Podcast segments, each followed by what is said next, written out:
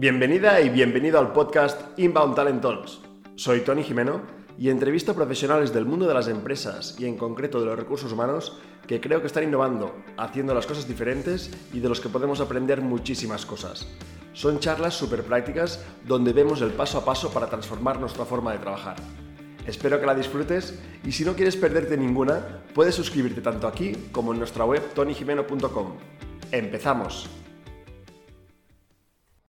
Hoy tenemos a Aniol Kerr. Aniol Kerr es el, fundador y, bueno, CEO de, de Growlia, que Growlia es, una plataforma de, evaluación competencial donde que te permite pues analizar muy bien eh, pues cómo están tus soft skills, hace como un diagnóstico y luego pues te pone en contacto eh, con diferentes coaches para que puedas trabajar esas, esas competencias, ¿no? Y esto pues es un, software y, y, unos servicios que ha desarrollado para las empresas, también pues para ofrecerlo y para desarrollar pues a, su gente, y ya sea pues para también pues tenerlo como un beneficio, pero casi como una tarifa plana que puedes tener un coach que te vaya ayudando ¿no? a, desarrollarte. Y de hecho, yo también a nivel personal, pues cuando estaba en Talent Club, pues tuve la suerte de estar con uno de, de los coaches que ahora también participa con, con Aniol, con Mario. Eh, no sé si se está viendo, pues saludo a Mario desde aquí, que de hecho, pues eh, lo recuerdo con, todo me fue muy útil, ¿no? Porque ahora explicaré chascarrillo personal, pues estaba liderando un equipo de gente que era eh, mayor que yo, eh, con mucha más experiencia, entonces pues era a veces complicado, ¿no? El, saber cómo gestionar estas, estas situaciones, esos egos o también las propias inseguridades de, uno mismo. Entonces, pues eh, es genial pues poder contar con alguien ¿no? que te ayuda y te, te, hace crecer en cosas que muchas veces ni los, ni los propios compañeros son capaces de, de ayudarte a ver, ¿no? Entonces, lo que decía, he querido hacer esta charla porque muchas veces, y yo siempre estoy muy centrado en atraer talento y en atraer eh, pues a gente de nuestras empresas para que nos ayude a mejorar, pero cuando yo estoy haciendo proyectos de inbound recruiting, que no el primer ejercicio es hacer el, el que llamamos el candidate persona, ¿no? Y les hago preguntas de, oye, ¿y tú por qué trabajas aquí? ¿Qué es lo que más valoras, no? Todo, o sí, casi todo el mundo y sobre todo de posiciones eh, pues claves en la empresa me dice, ostras, yo valoro mucho que pueda crecer, que me pueda desarrollar, que pueda aprender. También valoro mucho pues, eh, pues que mi, jefe o, el director, oye, pues sea, tenga esta figura de que me desarrolle, que pueda aprender y que, sea casi como un coach, ¿no? Entonces, eh, pues decía, oye, pues si es tan importante esto, ¿no? Y todo el mundo lo valora tanto y, y cuando va a elegir proyectos, siempre me, explican más esto, que no, oye, el sueldo, lo que sea, que a veces parece que es algo más importante. Digo, pues vamos a hablar con alguien que domina mucho del tema. Entonces, Aníbal, ahora sí, ¿cómo estás? Buenas tardes.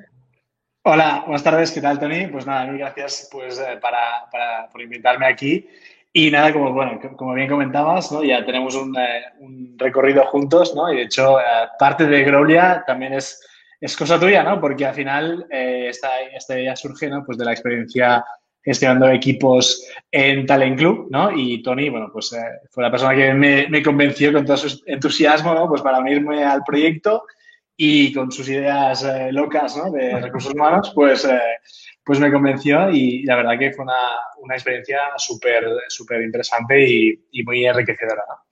Intensa, sí, porque me acuerdo que Aniol, claro, no lo explicaba Aniol, estaba en, en, una empresa de Barcelona que se llama Inbound Cycle, ¿no? Que eran los pioneros también a nivel de agencia de inbound marketing y cuando creamos el inbound recruiting que se estaba cocinando o no lo habíamos lanzado, me fui a comer con Aniol a cenar, de hecho le digo, Aniol, que tenemos el inbound marketing, pero de los recursos eh, de, entonces eh, lo convencí para que eh, se viniera a, trabajar y a, dirigir también el departamento de ventas, que no era una, tarea fácil, porque al final pues había ya un departamento montado, lo tuvo que rehacer, eh, me acuerdo, bueno, pues, pues también lo que decías, ¿no? Que las experiencias nacionales profesionales te llevan a, te llevan a, donde estás y pues yo creo que también parte de esa experiencia que ya lo llevas de antes, pero eh, pues también como somos amigos, eh, ostras, siempre te está hablando de conceptos, libros que se leía, entonces pues bueno, se ha, se hecho lo que nos puedes explicar. Entonces, como siempre, yo, yo entro y quiero saber, la, primera pregunta que me gusta es saber el por qué.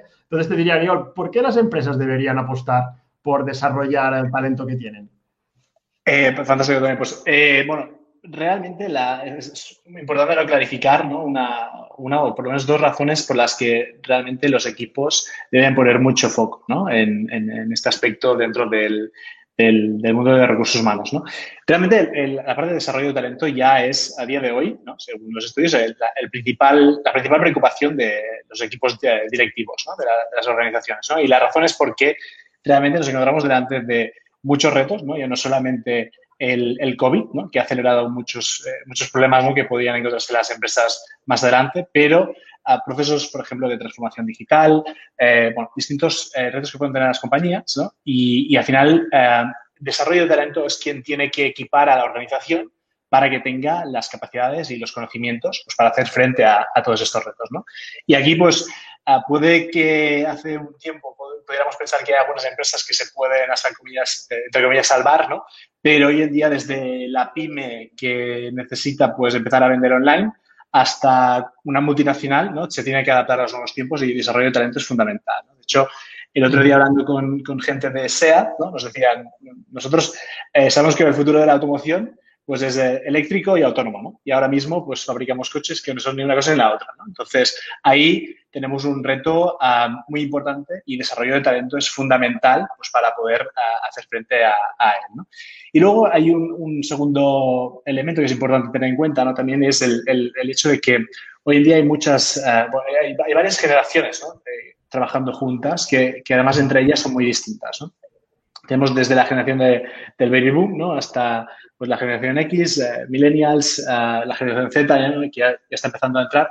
Y, y, lo que podía encajar para un, una persona que estuviera, que naciera durante el, el baby boom, ¿no? pues eh, creo que sería pues, tener una buena carrera profesional, por ejemplo. Hoy en día ya no es algo que, que los perfiles más juniors valoren de la misma forma. ¿no? Entonces, um, aún hay como un, una, una, discrepancia ¿no? entre, entre, lo que las empresas están ofreciendo y lo que la, la gente realmente eh, valora, ¿no? y que es realmente el hecho de poder enfrentarse a, a retos ¿no? que, que, que, les hagan pues, salir de la zona de confort. ¿no? Entonces, en este campo, para digamos, equipar las, a las organizaciones con este talento que está subiendo, es importante pues, poder Uh, pues desde los departamentos de, de, de recursos humanos ¿no? y especialmente, especialmente de desarrollo de talento, poder ayudar a estas personas a desarrollar las habilidades necesarias para hacer frente a los retos que buscan en las organizaciones.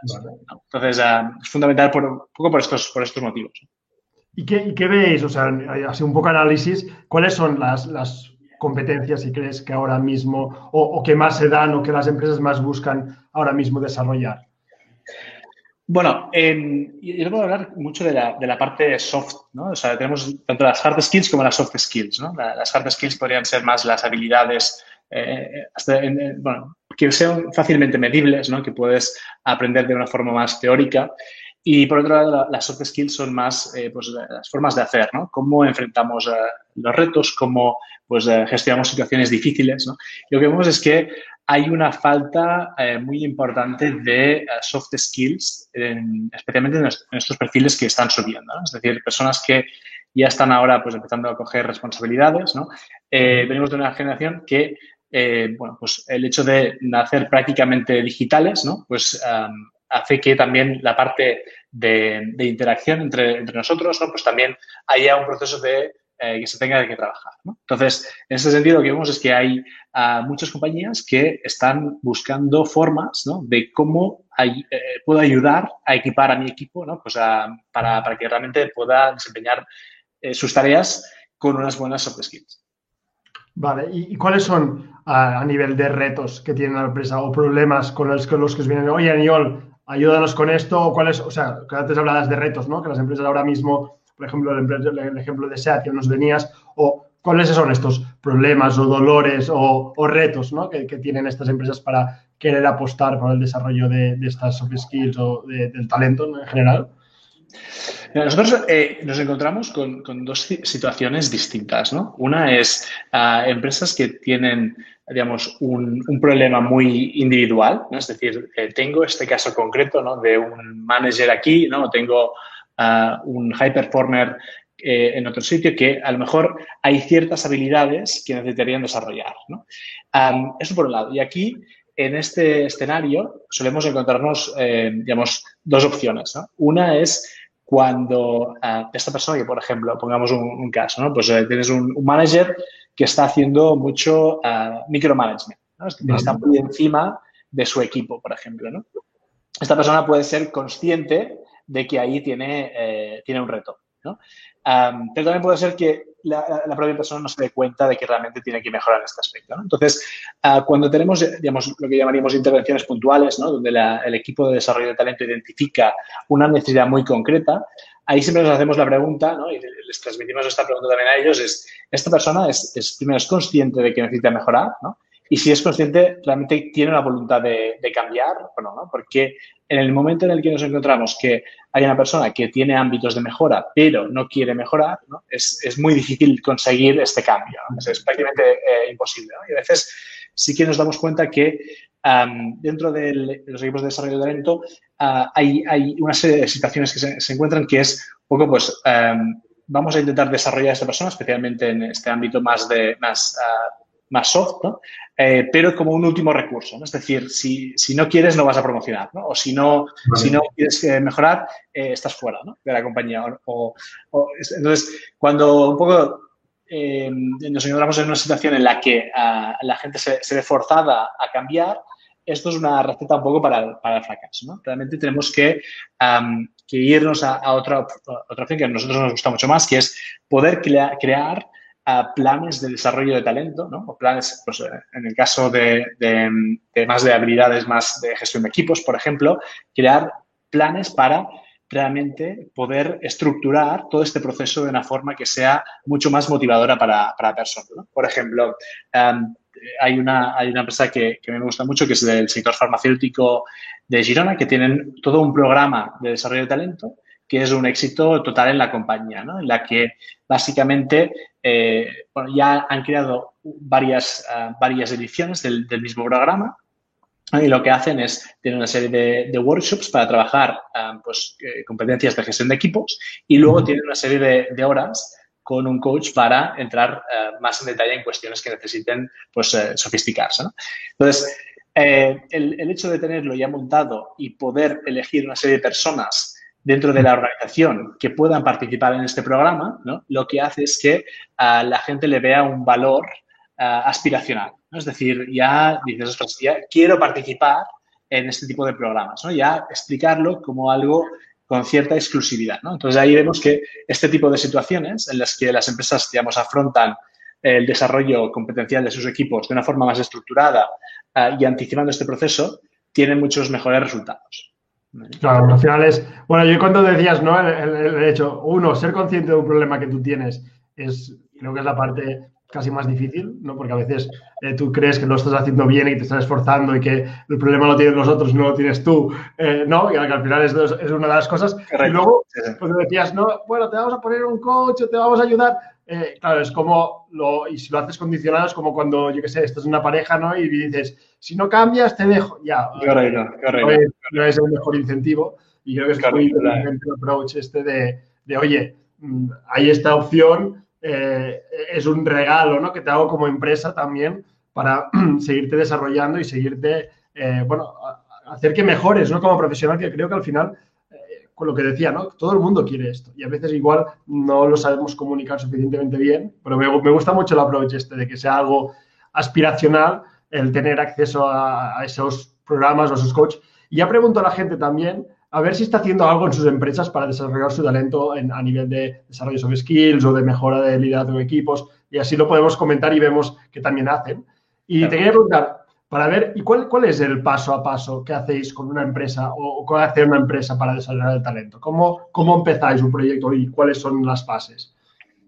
Pues mira, básicamente la metodología que seguimos es una metodología relativamente sencilla, ¿vale? pero no por eso es, eh, eh, es algo que, esté súper implementado. ¿no? Lo que nos encontramos muchas veces es que, a pesar de que los pasos que tienen mucho sentido, ah, no todo el mundo los está haciendo, ¿no? por distintas razones. Entonces, eh, ¿cuáles son estos pasos? ¿no? Al final son cuatro pasos que el primero es, es muy sencillo, es identificar qué competencias eh, necesitas trabajar eh, y desarrollar en, tus equipos. Segundo, ahora entraremos un poco más en detalle, ese caso. Pero primero identifico qué competencias necesito trabajar, luego evalúo en qué nivel está cada persona de mi equipo Luego hago las acciones para desarrollar estas competencias y finalmente reviso si realmente ha habido una mejora eh, competencial o no. para básicamente hacer, hacer, mejoras en el, propio proceso. Entonces, en, realidad es un proceso muy sencillo. La, dificultad es en que las compañías lo apliquen de forma sistemática y, que, y movilizar a todo el mundo para que realmente interioricen la importancia de todo esto. Entonces, es más, la, dificultad está más en, el, en, el, en el, la gestión del cambio comportamental interno. Entonces, ¿Cómo, ¿Cómo, empezamos el primer paso? ¿no? Para entrar un poco más uh, en profundidad. ¿no? Pues uh, el primer punto es uh, identificar las, las, competencias necesarias. ¿no? Entonces, aquí hay distintas herramientas. Una mmm, relativamente conocida es la encuesta de clima, que es una encuesta que, que sueles hacer una vez al año y ahí identificas pues qué, retos puede haber en la compañía, cuál es el estado un poco emocional de cada uno, eh, qué mejoras podrían hacer, etc. Eh, nosotros siempre nos gusta pues eh, plantear herramientas que sean un poco más frecuentes. La idea de tener una encuesta de clima una vez al año, ¿no? con la velocidad en la que pasa todo hoy en día, ¿no? es, es como poco frecuente. ¿no? Entonces, um, aquí, por ejemplo, hay herramientas como, um, seguramente conoceréis algunas de ellas, a mí personalmente me gusta mucho una que se llama Happy Force, en la que eh, básicamente puedes eh, tener un poco la temperatura ¿no? de, de, la organización eh, prácticamente día a día. Con lo cual, eso te permite identificar áreas de mejora de forma mucho más rápida ¿no? Que, que, no si haces una, una, encuesta una vez al año. Entonces, no, por, por... Perdón, que te corte. Entonces, aquí también para detectar esto, ¿Es solo lo que la persona responde o, por ejemplo, si fuera un director de un equipo, también se tiene en cuenta lo que la resta, el resto del equipo valora de su manager o de su director? ¿O cómo lo claro. para entender? Claro, aquí el, el, primer punto es identificar, eh, digamos, a, a, un alto nivel, ¿no? eh, qué, qué, qué, competencias son necesarias pues, para cada ámbito de la, de la compañía. ¿no? Probablemente las competencias que necesitas para el equipo de, de, de, ventas no son las mismas que para el equipo de Customer Success, ¿no? de gestión de clientes, o para el equipo de desarrollo. ¿no? Al final, cada, equipo tiene sus particularidades. Entonces, uh, esta identificación es un paso previo al análisis de lo que, de lo que necesita cada uno a nivel más individual, que es, el siguiente paso. Entonces, una vez hemos identificado un poco pues, lo que requeriría cada uno de los perfiles, uh, podemos pasar a una evaluación. a una medición de, en concreto, eh, en qué punto está cada uno. ¿Sí? Y esto, digamos que las hard skills es algo un poco más típico, ¿no? Es decir, pues, por ejemplo, para poner un, un caso, ¿no? Con el, con el inglés, ¿no? Si tú hicieras Uh, identificadas que una, una, necesidad de la compañía, ¿no? porque te quieres expandir fuera o porque por la razón que sea, es, eh, es mejorar el inglés, lo primero que harías es eh, hacer un test de nivel. ¿No? ¿en qué, ¿en qué, nivel está cada uno? ¿no? Esto, curiosamente, con las soft skills, con las, las, competencias, digamos, más de, gestión, um, no, no se hace. Realmente no asumes que todo el mundo más o menos tiene, tiene o el mismo nivel o que todo el mundo lo necesita. Cuando en realidad puede haber muchas diferencias entre sí. Eh, por ejemplo, antes de lanzar, pues hacernos todos un workshop sobre cómo dar feedback o cómo delegar, pues eh, probablemente eh, lo que se debe es eh, identificar si la persona realmente necesita mejorar esa competencia o, o, no, o necesita mejorar otra. Entonces, ahí una de las, de las herramientas eh, que mejor funciona es una, una evaluación 360. ¿no? Que, básicamente es, uh, pues yo tengo una serie de competencias que he identificado que son importantes y luego voy a pedir feedback, uh, digamos, de, del manager de esa persona, de sus compañeros jerárquicos y de su equipo. ¿no? Y además, eh, incluso en algunos casos puedes incluso pedir feedback de, de terceros. Y la, la, forma de pedir el feedback no es simplemente, pues, oye, ¿crees que fulanito da buen feedback? No, es eh, nada, ir a buscar las, las competencias, ¿no? La, perdón, las evidencias de que uh, esa competencia uh, existe y se está trabajando bien. ¿no? Pues, por ejemplo, en el caso de dar feedback, ¿no? Pues podría ser, uh, esta persona te ha dado feedback en el último mes, ¿no? O cuando esta persona te da feedback, realmente consideras que viene preparado, por ejemplo. esto es un poco lo que buscamos con, este, con esta eh, evaluación. ¿no? Pero aquí hay, hay muchos, eh, muchos, tipos de evaluaciones. Uh, en, el, en, el, mundo de las soft skills, además, también uh, existen eh, muchísimos tipos de, de, evaluación. Está desde pues, el, el DISC, que es el, seguramente el más conocido, pero está el EQI, el Leadership Circle, el Meyer-Briggs. O sea, hay, muchos tipos de, evaluaciones que te permiten tener una idea de cómo es esta persona y en qué punto está un poco de, su, uh, curva de aprendizaje a nivel de, este tipo de, habilidades. Entonces, una vez hemos identificado un poco pues, el punto de partida, eh, empezamos todo el proceso de, desarrollo. Y aquí hay eh, distintas formas ¿no? de, afrontar este proceso, ¿no? Pues desde montar un sistema, un, uh, Learning Management System, que al final son uh, un poco los, los, formatos más tradicionales pues de, de, plantear un proceso de desarrollo en el cual pues tienes eh, un, una, un, software, una plataforma donde tienes vídeos, tienes contenido explicativo de cada, de cada formato y luego lo que también vemos es que Uh, muchas empresas utilizan pues, formatos tipo, tipo workshop o, o, llevar speakers ¿no? para uh, ayudar a, a, desarrollar el, el talento en, en, la, en, la, organización. ¿no? Una cosa que, que, que, siempre, siempre nos parece como muy, muy curiosa aquí es que um, todas las compañías tienen un, una, una, una, bueno, pagan, pagan, una cuota que es la, la, cuota que va, lo que se llama la, la Fundae, donde tienes un presupuesto en el que puedes dedicar a formación. ¿no? Este, este presupuesto que, que, pagan todas estas empresas y que pueden al final pueden uh, pues, uh, aprovechar es un, es un, presupuesto que muchas de ellas realmente no acaban gastando. ¿no? Es decir, que al final eh, tenemos eh, dinero gratis, entre comillas, que, que, realmente las compañías no están utilizando y no están aprovechando pues, para, para desarrollar su talento. ¿no? Entonces, aquí es interesante pues, uh, tener esto en cuenta. Y ahora, para terminar... Es algo interesante, ¿eh? porque al final yo creo que mucha gente no sabe cómo hacerlo, le da pereza o, o, o yo también lo he descubierto recientemente, que hasta la gestión de gestionar la Fundae también, te la, también es bonificada. Entonces, casi no hay excusa para, para no hacerlo y, y, oye, es algo que estás pagando igualmente, pues mejor que lo regales a tus empleados en, temas de formación. ¿no? Me, parece, me parece muy interesante. Sí, en general las, las empresas grandes tienen, tienen uh, los procesos un poco más sofisticados ¿no? y, muchas de ellas uh, ya tienen estos procesos pues más, eh, más montados y con lo cual tienen sistemas para aprovecharlo mejor. ¿no? Pero sí que lo que vemos es que eh, especialmente entre las, las, pymes, las startups, las empresas más uh, que están en un proceso de alto crecimiento, la gran mayoría de ellas eh, incluso desconocen que hay esto, que hay este, este elemento, ¿no? Y, y es una, una lástima porque al final es, es un, un dinero que podrían aprovechar pues, para, para hacer acciones en este sentido. Sí. Bueno, es una oportunidad de decir, oye, si no sabías que existe, porque yo creo que en nuestro tiempo con Talent Club no lo aprovechamos nunca esto. Entonces, eh, bueno, es, es, bueno saberlo y, y, investigarlo porque al final, oye, si tienes unos cuantos empleados, tienes crédito y, oye, si inviertes en, pues, en, en coaching, en formación, en cosas te impacta, impacta a la persona ¿no? y impacta también a la empresa, que también se, se beneficia de que la gente esté más formada y más, y, y más preparada, ¿no? Sí, sí, totalmente.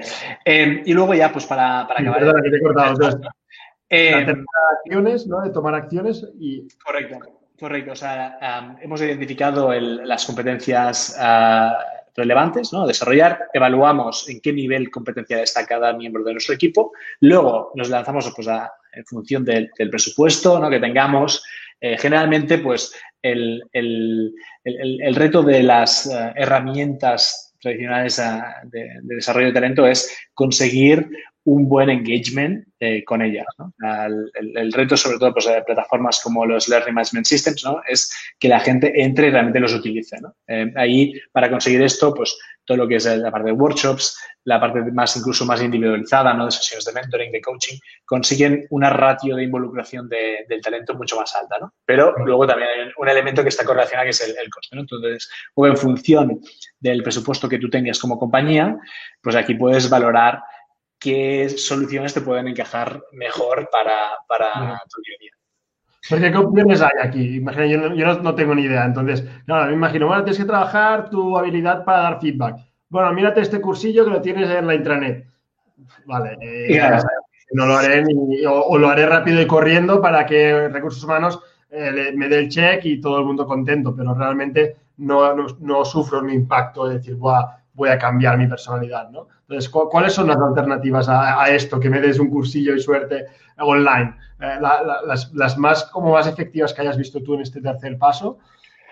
Mira, lo que vemos en el caso este, de, este, tipo de, competencias es que requieren un, nivel de apertura tanto de mente como, digamos, de, mostrarte tú vulnerable en el, proceso. Eh, en, el, momento en que yo quiero realmente mejorar una competencia como, por ejemplo, delegar mejor, ¿no? Eh, en vez de ser tanto, tanta micromanager, ¿no? Eh, voy a intentar empoderar más en mi equipo, ¿no? Ahí, para ponerte un, caso como podrían haber muchas, ¿no? Eh, ¿qué, qué, ¿qué, me encuentro? Que hay una parte teórica del proceso de, realizar esto, ¿no? De, oye, voy, a definir bien la tarea, ¿no? Voy a poner, voy a medir cuánto tiempo me va a llevar, qué implicaciones tiene, tiene qué, conocimientos necesitaría tener alguien, etcétera, etcétera, etcétera. Entonces, toda esta parte teórica es importante pues para poder hacerlo con, buenos resultados. Pero luego hay un elemento también emocional en este proceso, ¿no? De si yo no estoy delegando, y este es un poco el, reto con, con, este tipo de competencias, y es que al final, eh, digamos, en general las empresas intentan ah, o, tienden a anular el elemento emocional de la persona, ¿no? Con lo cual parece como que eh, las emociones están fuera de la ecuación, ¿no? Pero claro, cuando yo tengo que realmente delegar, hay una parte de que pues, puedo tener una inseguridad de qué pasa si alguien de mi equipo lo hace mal, ¿no? Por ejemplo, pues a lo mejor mi jefe vendrá y me, meterá la bronca, ¿no? O a lo mejor, pues, eh, tengo un problema que no acabo de confiar en una persona de mi equipo, ¿no? Entonces, todo esto no se soluciona en un nivel teórico, ¿no? No se soluciona en un, en un, en un con un vídeo, ¿no? O con un, un, artículo, ¿no? Hay un proceso un poco más, ah, más personal, ¿no? Y más introspectivo, ¿no? De entender, primero, de generar conciencia de de que, que pueda haber pues, ciertos retos que van más allá simplemente de, la teoría, ¿no? Y a partir de aquí, cómo consigo superarlos, ¿no? Para, para mejorar y realmente poner, pues, eh, pues conseguir, eh, digamos, desarrollar esta, estabilidad, ¿no?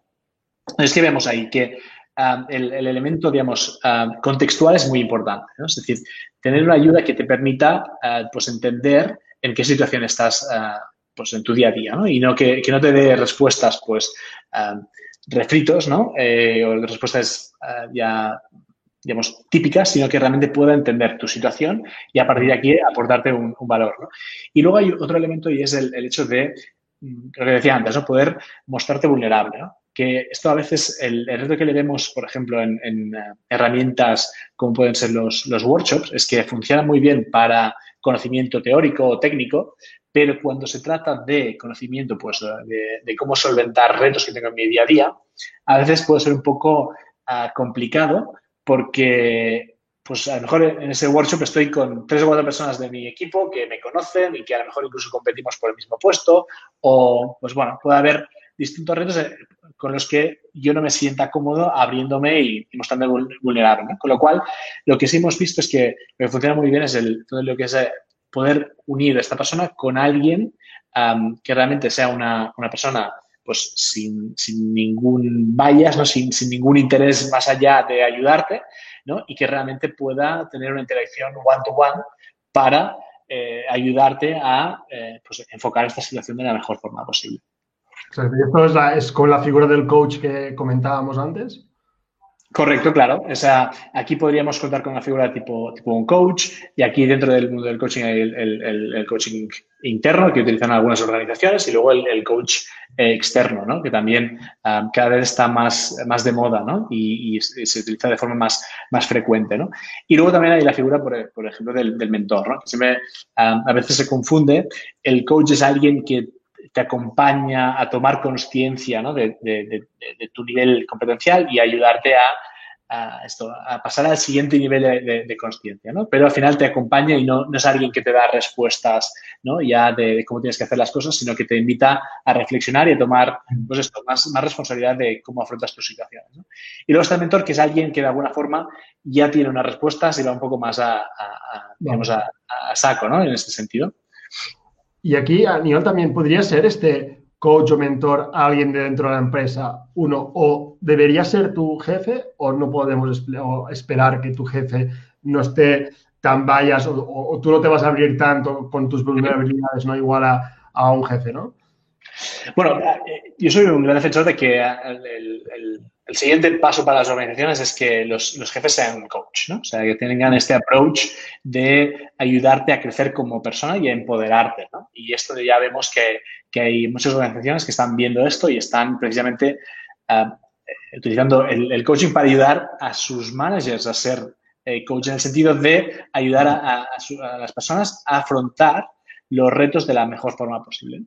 Eh, entonces, ¿qué, vemos? Que, sí que es verdad que a pesar de que tu manager puede ser una persona que, te ayude a reflexionar y que te invite pues a través del feedback, ¿no? Pues a, mejorar en distintos aspectos, en muchos casos eh, quieras o no, esta persona no tiene tiempo ¿no? O, no tiene eh, una, motivación necesariamente pues, para, ayudarte en, tu día a día. A veces, pues, eh, no domina del todo y por lo tanto no, no, no lo acaba aplicando. Y a veces simplemente tú no tienes suficiente confianza como para tratar temas como más profundidad con tu, con tu manager. ¿no? Con lo cual, vemos que son como figuras eh, pues que pueden ser complementarias. ¿no? Es decir, hay ciertas cosas que pensamos que tu, tu manager puede hacer de una forma muy eficaz, ¿no? porque al final conoce muy bien todo el contexto del negocio, pero luego hay eh, pues, temas a lo mejor que se, que, se van un poco más al, ámbito personal, que tener una figura ah, externa que me pueda ayudar en este proceso, pues también puede tener eh, muchísimo sentido. Genial, sí, porque al final, bueno, es, creo que es un proceso, ¿no? Que luego al inicio puede haber un coche y luego que haga seguimiento el, manager o... Pues y, esto que dices no es solo en las empresas, yo creo que es en todo, ¿no? Que si no tenemos un seguimiento diario, por mucho que me hagan un workshop eh, de, yo qué sé, de cómo solucionar mis problemas de la vida, mis problemas emocionales, ya puedo leer libros, ver vídeos, ir a workshops, a veces lo que necesito es alguien que me haga un seguimiento, ¿no? O, o a nivel físico, ahora que estaba yendo al fisio, me decía, bueno, la gente viene al fisio, pero luego les hago que hagan ejercicios en casa y nadie los hace, y nadie los hace, y son necesarios para la recuperación. Hay que venir aquí para... Entonces, sería un poco lo mismo, ¿no? Que podemos hacer una charla, o yo también cuando veo esas charlas motivadoras a vendedores o, a, o yo, por ejemplo, cuando doy formaciones a recursos humanos, hago mucho hincapié de, oye, ponedlo en práctica, venga, y ahora, por ejemplo, estoy disfrutando mucho en este máster, que son como, eh, he hecho 10 sesiones en 5 semanas, porque puedes estar muy encima y puedes apretar, dar feedback, que si hubiera hecho esta formación en dos días, todo 16 horas, eh, no habría tenido el mismo efecto. Entonces, yo creo que esto es una, una parte muy importante, decir, oye, el hacer una formación y luego generar un seguimiento, que no haya eh, tiene un efecto súper efímero, ¿no? Eh, al menos la experiencia que yo he tenido, ¿no? Nosotros en este sentido siempre hablamos del, pasar del, aprender al hacer al ser, ¿no? Y, el, realmente el, aprender es cuando, bueno, pues te empapas del, elemento eh, teórico, ¿no? De, oye, pues cómo se hace este, cómo se hace el otro, pero luego de, aquí hay que pasar a, ponerlo en práctica, ¿no? Y una vez lo pones en práctica de forma ah, constante, ¿no? Y de forma repetida, pasa a ser como parte de tu forma de, ser, ¿no? pasa a, ser como, eh, en inglés como dicen second nature, ¿no? Es como que ya te sale solo, ¿no? Eh, una vez, pues, por ejemplo, ¿no? Eh, una competencia que trabajamos con, muchas organizaciones es cómo consigo afrontar conversaciones difíciles. Es decir, en muchos casos hay cosas que, no se hablan y al final pues acaban generando problemas por otros ámbitos. ¿no? Y, en, este, este, sentido, uno de los, de los retos que vemos es cómo conseguimos que la gente realmente tenga este tipo de conversaciones. Y, ahí la, teoría está muy clara, ¿no? Todo el mundo sabe, bueno, pues, buscas un, buscas un lugar tranquilo, ¿no? buscas un, momento, te preparas lo que quieres decir, uh, intentas hacer un poco de feedback positivo al principio, tal y cual, ¿no? Todo esto está, todo, todo, lo sabemos y hemos escuchado mil veces, ¿no?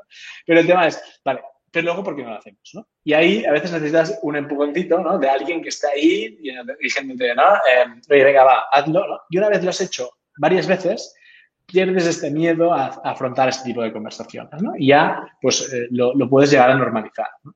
Y este es el punto donde, donde queremos llegar realmente en las organizaciones y donde pensamos que, que tiene sentido porque una vez tú lo has interiorizado, pasas a ser un referente para los demás, ¿no? Porque al final eres una persona que está, digamos, eh, eh, desplegando unas competencias que la compañía valora que, tenga todo el mundo, ¿no? Y al final la gente se puede reflejar en.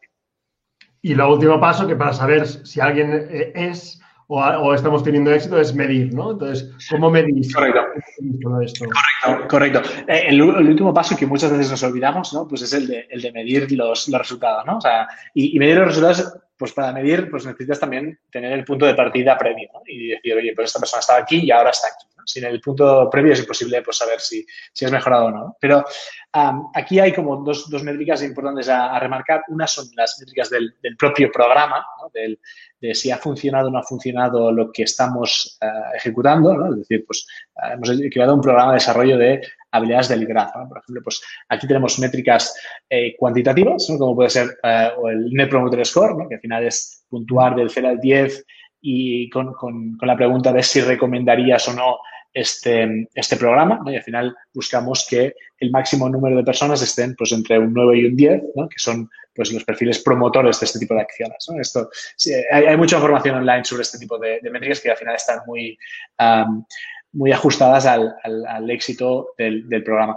Y luego también cogemos métricas eh, cuantitativas, métricas de, eh, perdón, cualitativas del feedback de la propia persona.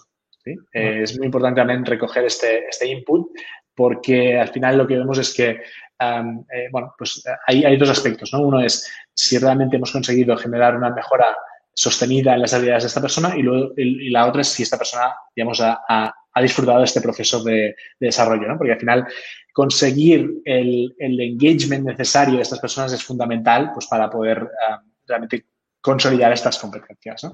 Y luego hay otro tipo de, métricas que son más a nivel general, ¿no? a nivel de, organización, que esto ya es un poco, pues, pues, se puede medir más año a año, que es, pues, oye, ¿qué nivel de rotación tenemos? ¿no? ¿Cuál es la satisfacción eh, que tienen los, los empleados y, los managers con, con la, compañía? Todo ese tipo de métricas que probablemente necesitas un periodo de, tiempo más largo para validar si, si, si han dado frutos o no. Exacto, y luego sería volver a empezar, ¿no? Hacer este, otra vez al 360, ver si ha mejorado, volver a encontrar de mejora y que sea un proceso non-stop. ¿O hay algún momento que decís, bueno, pues hasta aquí certificado? Eh, bueno, realmente pensamos que, es, un, proceso que siempre puedes mejorar, ¿no? O sea, no hay, eh, no hay aspectos, eh, o sea, no hay nadie que sea perfecto, ¿no? Y que siempre puedes, ah, digamos, tienes ámbitos en los que seguramente te puedes ir sofisticando. Em, ¿qué, vemos? Lo que sí que, lo que sí hemos visto en los últimos años es que bueno, eh, de hecho lo vimos con toda la parte de, reclutamiento, ¿no? Cuando estamos en Telenclub, ¿no? Donde se estaba cada vez sofisticando más todo el elemento de, métricas, ¿no? Y de la importancia de, medir, ¿no? Seguramente, pues antes pues, ponemos una oferta pues, en InfoShops, no importa que sea, ¿no? Llevan cientos de candidatos y, bueno, más o menos ya íbamos tirando, ¿no? Pero cada vez el mercado es más competitivo y necesitas sofisticarte eh, y medir cada paso, ¿no?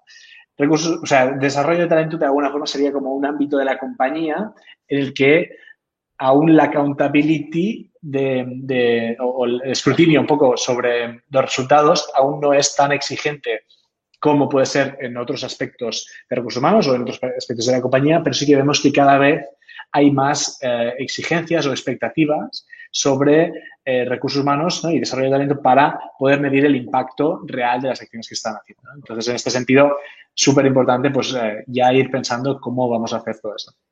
Exacto. Le voy a ir a las preguntas, porque me encanta que la gente nos pregunte cosas. Entonces, también si tenéis las preguntas podéis hacerlo. Y nos decía Salomé, y para la situación actual, en donde nuestros colaboradores ya no tienen la misma conexión con recursos humanos, ¿cómo podemos hacer este proceso de desarrollo? Bueno, lo, que hemos visto es que con, todo el entorno del, COVID, la gente ha perdido el, el miedo a hacer las acciones online, ¿no? Y Sí que es verdad que antes de todo este proceso veíamos como ah, desde Recursos Humanos se, pedía muchísimo que, todas las formaciones fueran presenciales. ¿no? O sea, nos daba la sensación de que si no es una formación presencial, no es una formación del todo. ¿no? Es como que algo va a fallar. Y esto lo que hemos visto es que, es que no es así. ¿no? Y de hecho, durante este, este periodo de COVID, pues en nuestro caso, pues hemos empezado múltiples proyectos totalmente online, pero sí que vemos que Recursos Humanos en general ha perdido este miedo, esta, esta barrera a hacer las cosas online. Un poco todos nos hemos adaptado a hacer reuniones por Zoom, eh, por, por, Hangout, por donde sea, y, realmente vemos que pues, podemos ser igual de productivos y podemos hacer las cosas eh, de esta forma. ¿no? Entonces, em, en este sentido, ¿qué vemos? Pues que todo lo que se puede hacer presencial prácticamente se puede hacer eh, online, ¿no? Y que em, hay que aprovechar estas, estas nuevas herramientas porque también nos da la posibilidad de optar pues a, ya sea coach, mentores, formadores, ¿no? que estén ah, pues prácticamente por todo el mundo, ¿no? que no, necesariamente necesitamos que sea alguien, eh, pues si nuestra empresa está en Barcelona, está en Madrid, alguien que esté a, X kilómetros, ¿no? sino que podemos realmente aprovechar y, sacarle beneficio a esta situación. Genial. Y luego nos preguntaba, eh, bueno, Elena nos, nos comenta, en esta evaluación, ¿cómo manejar, esto lo significaba el segundo paso, cómo manejar la parte más subjetiva y nos, también nos decía, y estamos preparados para dar esa evaluación ¿no? de, la gente. Bueno, entiendo que, que era por una parte subjetiva siempre cuando hacemos estos análisis. No sé si cómo lo manejas tú o qué experiencia tienes tú manejando. Es, es, una muy buena pregunta que nos hacen eh, muy a menudo, ¿no? Es decir, ¿cómo, y tiene todo el sentido del mundo, ¿no? Es decir, si yo tengo que evaluar el feedback de mi manager y me acaba de dar un bono, ¿no? porque por lo que sea, pues probablemente le, voy a valorar mejor, ¿no? O si acaba de echar a alguien, pues me costará un poco más, ¿no? Entonces, eh, lo que buscamos siempre es que todas estas competencias, eh, bueno, pues lo que decíamos antes, ¿no? Buscar evidencias eh, lo más objetivas posibles para no necesariamente medir la competencia en, general, ¿no? a alto nivel, sino realmente pues buscar la, cómo esta competencia la está viviendo esta persona. Es decir, no la competencia, sino el comportamiento. Entonces vamos a, preguntar acerca de los comportamientos. Y estos comportamientos pueden ser pues totalmente eh, objetivos, ¿no? Pues por ejemplo, que decimos antes de esta persona me ha dado feedback en el último mes. ¿Sí o no? Vale, pues esto pues, eh, es, importante, ¿no? Eh, realmente esta persona se ha preparado este feedback o no se le ha preparado. Genial. Esto es por un lado. Y luego, ah, hay otro elemento que también es importante que también nos encontramos, ¿no? Y es, claro, no todas las, eh, compañías están en un estadio o tienen la cultura eh, preparada para el, hecho de recoger feedback. ¿sí? Es decir, al final hay empresas pues, que tienen cierta facilidad pues, para empezar a preguntar y que eh, a cada persona le evalúe todo su entorno. Otras empresas lo que vemos es que plantear una evaluación, pues por ejemplo, 360 grados es como, eh, algo muy complicado, ¿no? O sea, porque no lo hemos hecho nunca, etc.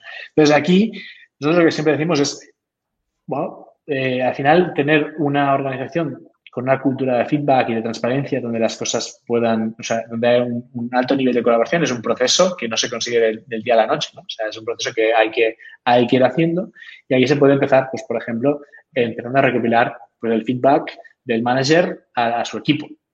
¿no? Y, y, una vez tenemos este feedback y, bueno, vemos que no pasa nada, ¿no? que, que, nadie se muere pues, por, por, tener una crítica y empezamos a trabajar cómo eh, esta crítica se puede aprovechar para mejorar, luego podemos ampliar. ¿no? Y pues, pues en vez de pues, 90 grados, hacemos 180 grados. Y empezamos a, a, incorporar cada vez más y más feedback. Y al final vamos normalizando el proceso de eh, digamos, recoger la opinión de los demás, que al final es fundamental si queremos realmente crear equipos colaborativos. Exacto, mira, yo una de las preguntas que tenía preparadas era esta, de cómo, cómo conseguimos ¿no? Eh, tener una cultura de feedback en nuestra empresa. Luego volveremos a las preguntas, eh, pero ya que has sacado este tema, diría, ¿has visto algunos pasos que sean claves para conseguir una cultura de feedback? Ya que, oye, yo creo que hay, bueno, hay Radical Candor y con todo eso, pero tienes antes comentábamos que tienes que estar preparado ¿no? para poder eh, implementar una cultura de feedback que todo el mundo. Entonces, ¿tienes algunas claves que puedas dar de cómo empezarías a que, seamos una empresa un poquito más eh, abocada a los feedback? Bueno, yo lo que, diría es que es, fundamental que esto se compre desde arriba, es decir, eh, desde esa dirección general, el equipo directivo, ¿no? que, que le vean el valor. O sea, empezar creando una cultura de feedback desde abajo hacia arriba es, mucho más complicado, ¿no? Que si realmente conseguimos que desde arriba, pues um, abracen la idea de que hay que construir una cultura donde todo el mundo pueda, eh, pues, dar su opinión y, oye, donde nadie es perfecto y todos podemos eh, mejorar y, aprender, ¿no? Entonces, uno de los primeros puntos es, um, es, conseguir esto, ¿no? Y aquí puedo poner un par de ejemplos sin, sin mencionar casos, ¿no? Pero pero que tenemos experiencias ¿no? pues muy distintas. ¿no? De hecho, dos, uh, dos startups de, de, Barcelona en la que en un caso, pues por ejemplo, eh, todo el mundo veía la necesidad del, del director general de mejorar. ¿no? Un perfil con, con un alto nivel de, de coeficiente intelectual, una persona muy inteligente, pero todo lo que es la, el coeficiente emocional pues era uh, muy limitado. ¿no? Y esto era, todo el mundo era consciente de esto, excepto la propia persona. Em, ¿qué, conseguimos? Que al final, pues a través de recopilar feedback y hacer una encuesta eh, pues de, su, entorno, esta persona identificara que ahí había un ámbito de mejora. ¿no? Pero, eh, y una vez lo identificas, es mucho más fácil que puedas empezar a hacer acciones para mejorar en este sentido. ¿no? ¿Qué pasa? Esto, este proceso costó, pues, costó lo suyo. ¿no? Pero eh, una vez lo tienes identificado, pues ahí es cuando puedes empezar a mejorar. Otro caso, eh, empresa prácticamente del mismo tamaño, también pues una cultura innovadora, etcétera, eh, pues directamente el, director general nos ha pedido pues hacer esto él mismo, empezar él mismo. Claro, cuando tienes a alguien desde arriba que ve el valor de todo esto, claro, luego desde recursos humanos es un, es un lujo, ¿no? Porque de cara a, venderlo internamente es mucho más sencillo porque al final dices, mira, mira fulanito, que al final es, eh, es quien tiene más responsabilidad en esta compañía, que esta, esta, persona ha sido el primero en realizar este tipo de, acciones. Con lo cual, cuando ves que desde arriba de todo, pues ya están, ah, digamos, ah, comprando esta idea, pues, pues tú sigues mucho más fácil, ¿no? Entonces, este es un formato que hemos visto, pues como hemos empezado por distintos sitios, en distintas empresas, y lo mejor es pues siempre de, arriba abajo, ¿no? Y sobre todo es, que sea por sistema, ¿no? Porque yo, por ejemplo, ahora que comentar este caso de la empresa, eh, claro, nosotros, por ejemplo, en Talent Club, tú tu equipo de ventas sí que lo hacías mucho, hasta hacías one-on-ones, pero el resto de los departamentos no teníamos, bueno, lo implementamos de hecho a raíz de que tú lo empezaste a hacer, ¿no? Pero yo, por ejemplo, con mi equipo de, marketing, que nos llevábamos súper bien, que de hecho éramos amigos, eh, claro, un día me, quedo como, me quedé como súper sorprendido porque no sé cómo fue, que me dicen, Tori, es que eres cero empático. Y yo decía, ¿cómo que me digáis que soy cero empático y que nos llevamos tan bien y somos amigos y, como... Y era rollo, no estoy entendiendo eh, cómo ahora, de dónde baja esto, ¿no? Eh, claro, que, que llevábamos dos años trabajando juntos todos y que nunca en ningún momento lo habían mencionado. Entonces me empecé a rayarlo y yo, yo pensaba que era empático, ¿no? Entonces empecé a buscar, pero que me sorprendió y, me he quedado siempre con esta frase, me acuerdo de Alba diciéndome, es que eres cero empático.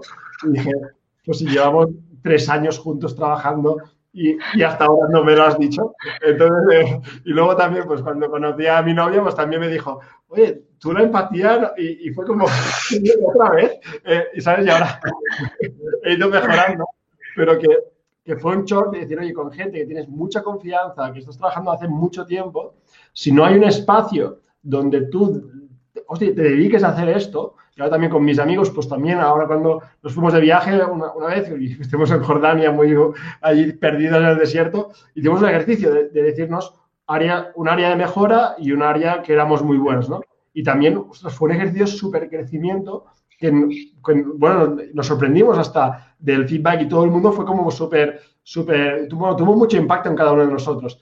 Y oye, somos mejores amigos, ¿no? Pero pues, si no hay el espacio, no te, no, nunca te lanzas a comentar algo, oye, mira, creo que debería ser más. Sí, correcto, totalmente. Pero sabes cómo se lo va a coger la otra persona, ¿no? Entonces yo creo que, esto es lo que decías, me ha venido este ejemplo, estos dos ejemplos a la cabeza, decir, oye, es aunque tú pienses que en tu empresa hay muy buen rollo, que en tu empresa todo el mundo se dice las cosas, eh, hay mucha honestidad, transparencia, eh, que, lo, que, la, que la, puede ver, que no es incompatible, mm. creo, de mi experiencia, y luego tú nos confirmas, es tiene que haber un espacio que sea solo para dedicar a dar feedback y que la otra persona también esté en el mindset de voy a recibir feedback y, oye, y si la otra persona está haciendo el esfuerzo de decírmelo, yo tengo que, no es algo que yo tenga que defenderme, sino es algo que tengo que asimilar y igual decir, oye, pues cómo puedo trabajar, ¿no? Igual pedir ayuda, decir, mira, yo no soy capaz de eh, ver esto, ¿no? Eh, ¿no? ¿no? sé si, si esto es uno de, las, de los descubrimientos que habéis hecho eh, o, cómo lo habéis visto?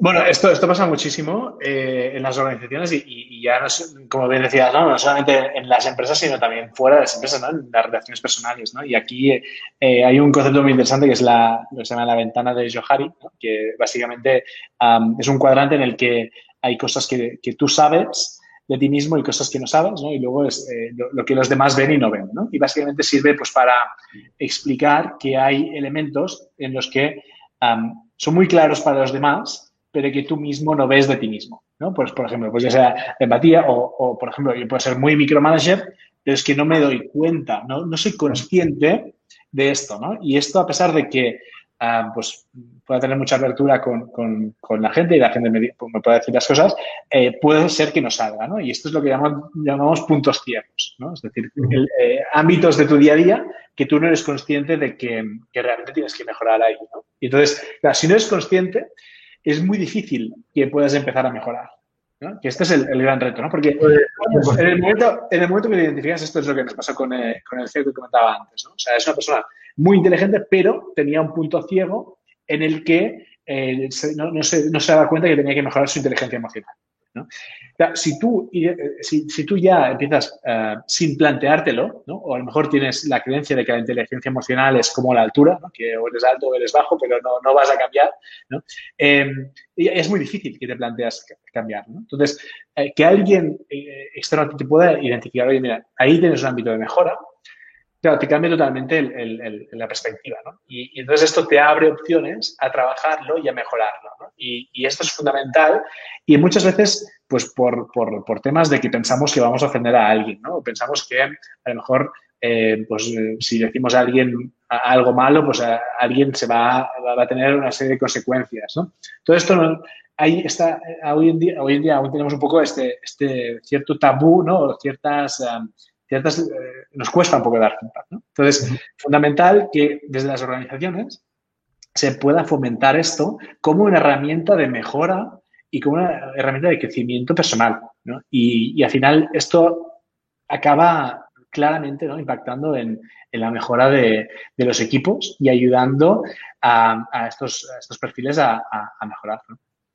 Me voy a, coger eh, una pregunta que hay y también la voy a enlazar ya eh, con una de las últimas preguntas que te quería hacer, que es eh, Silvia Gago nos pregunta si tú has vivido en tus carnes ese feedback 360 eh, y, que has aprendido sobre él. ¿no? Entonces, eh, también yo lo quería unir, luego que nos expliques también casos eh, heavy que hayas visto tú, eh, que, que hayan tenido un impacto, de decir, oye, la persona estaba aquí y a raíz de pasar ese, por ese proceso de desarrollo, a partir de pasar ese proceso de coaching o, de trabajar con vosotros, que hayas visto un impacto muy chulo o un impacto positivo en esas personas. Entonces, bueno, la primera pregunta.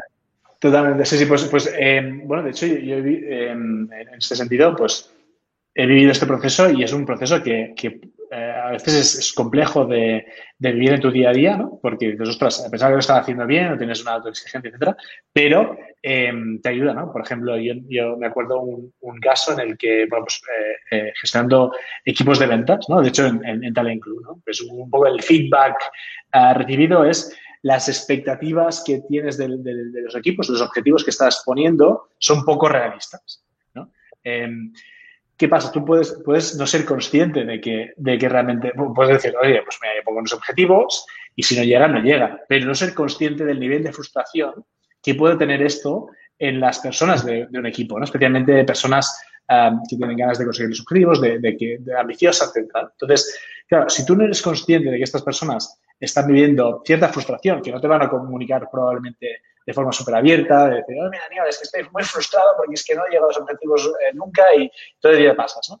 Tienes que encontrar espacios en los que estas personas te lo puedan, te lo puedan, puedan eh, decir, ¿no? Entonces, una vez tú identificas esto, ¿no? Tú puedes tener ciertas creencias alrededor de, ostras, que me estoy pasando eh, de, esto. Y puedes decir, no, no, yo, pero esto me ha pasado a mí y hemos visto otros casos, ¿no? También que, pasa que puedes, puedes tener la creencia de que eh, si pones objetivos muy, muy altos, ¿no? La gente se va a esforzar más para llegar hasta ahí, ¿no? A lo mejor si no llegan, pero bueno, por lo menos si no llegan ya, ya han llegado muy alto. ¿Qué pasa?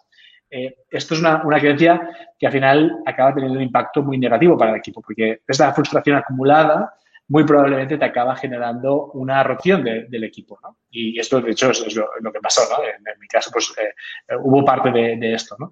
Y, cuando puedes trabajar este, este feedback con, con, una persona externa, con el que te puedas sentir muy cómodo, ¿no? En comentarlo, ya sea un coach, ya sea un mentor, ¿no? Yo me acuerdo en ese momento que tenía una figura externa que me ayudaba, pues, en cómo gestionar todos estos procesos, ¿no?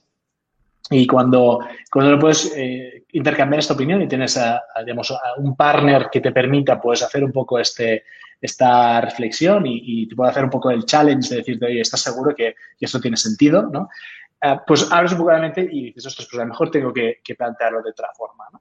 Y, bueno, esto es un ejemplo de cómo puedes trabajar eh, un ámbito específico. ¿no? Y como este caso, pues puede haber muchísimos ámbitos en los que pues nadie, eh, nadie es perfecto en este sentido. ¿no? Y todos, en algún aspecto o en otro, pues eh, tenemos cosas a mejorar y, crear esta cultura y normalizar este proceso, pues es, fantástico pues para, para crecer. ¿Y algún caso que nos quieras contar, rollo, que has vivido con Growlia, de, oye, un cambio brutal de ver a una persona que está en una situación y a partir de entrar en ese proceso, eh, no sé si tienes alguna batallita, ¿no? Que me encanta. Bueno, sí, tenemos muchas, tenemos muchas, la verdad. Que es, un proceso eh, muy divertido, ¿no? Porque ves transformaciones muy, muy curiosas, ¿no? Pues, me recuerdo un caso en el que teníamos un, un perfil, un middle manager, que era eh, un perfil que llevaba todo el ámbito de, em, de, gestión de clientes y era una persona que vivía en un estrés constante, ¿no? O sea, vivía eh, realmente, pues, un nivel de presión que no sabía gestionar, eh, una persona que contestaba mal a todo el mundo, no, no, no sabía calibrar bien. Y, y bueno, pues hicimos unas sesiones ¿no? y, y, la persona de repente pues consiguió, pues, primero, pues, poniendo más límites, aprendiendo a decir que no a ciertas cosas, ¿no? A, ser más asertivo en, otros ámbitos, De repente, pues, consiguió descargarse de toda esta presión y vivir mucho más relajado, Y me acuerdo de, un día que me dijo, ostras, que la gente me está preguntando si estoy enfermo, ¿no? Y, es que, y, es que, en realidad yo soy así, ¿no? O sea, yo, yo de normal soy así, ¿no? Es el estrés que el estrés que, que, no sé gestionar que me está llevando a la, a la locura. Entonces, em, eh, me pareció muy, muy, interesante, ¿no? En, qué, en, qué, en, qué, en, qué, punto a veces, ¿no? Como organización no nos damos cuenta, pero vamos cargando, cargando, cargando a, nuestros equipos, ¿no? Y, tenemos gente viviendo en situaciones pues muy, eh, muy traumáticas, ¿no? Muy, o muy frustrantes, ¿no? Y que realmente no son, son como genuinamente podrían, como, podrían ser, ¿no? Y, y, bueno, y acerca de este cambio, lo, que, lo que nos pasó en esta, esta organización fue muy interesante porque de momento en que ves que alguien hace un proceso de cambio, tú a lo mejor eres un poco escéptico de esto, ¿no? Es decir, oye, pues yo, yo creo que la gente es como es, ¿no? Y la gente lo va a cambiar. Pero, ostras, de repente veo una persona que, que, que, que, ostras, estaba súper estresada y ahora parece como que así que está súper zen, ¿no? eh, y esto despierta un interés también uh, por, por, parte de los demás, ¿no? Y, y de repente eh, es como un poco una gota a gota, ¿no? Pues puedes ir impactando la, la organización y esta persona puede ser pues, un, eh, un modelo a seguir para, para muchos otros.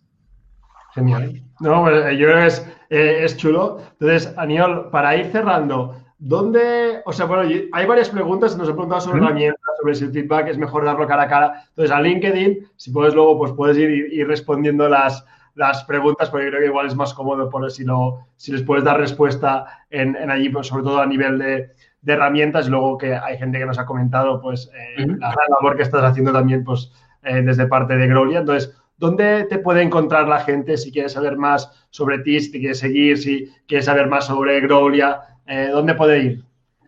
Vale, pues, pues yo, yo lo que diría es, eh, sobre todo, pues me podéis contactar por, por LinkedIn, ¿no? Y, también, pues si nos, me queréis mandar un, un, correo, pues también está la opción de, enviar un mail a info.growlia.com y, básicamente, pues uh, estaré encantado pues, de, de echaros de mano.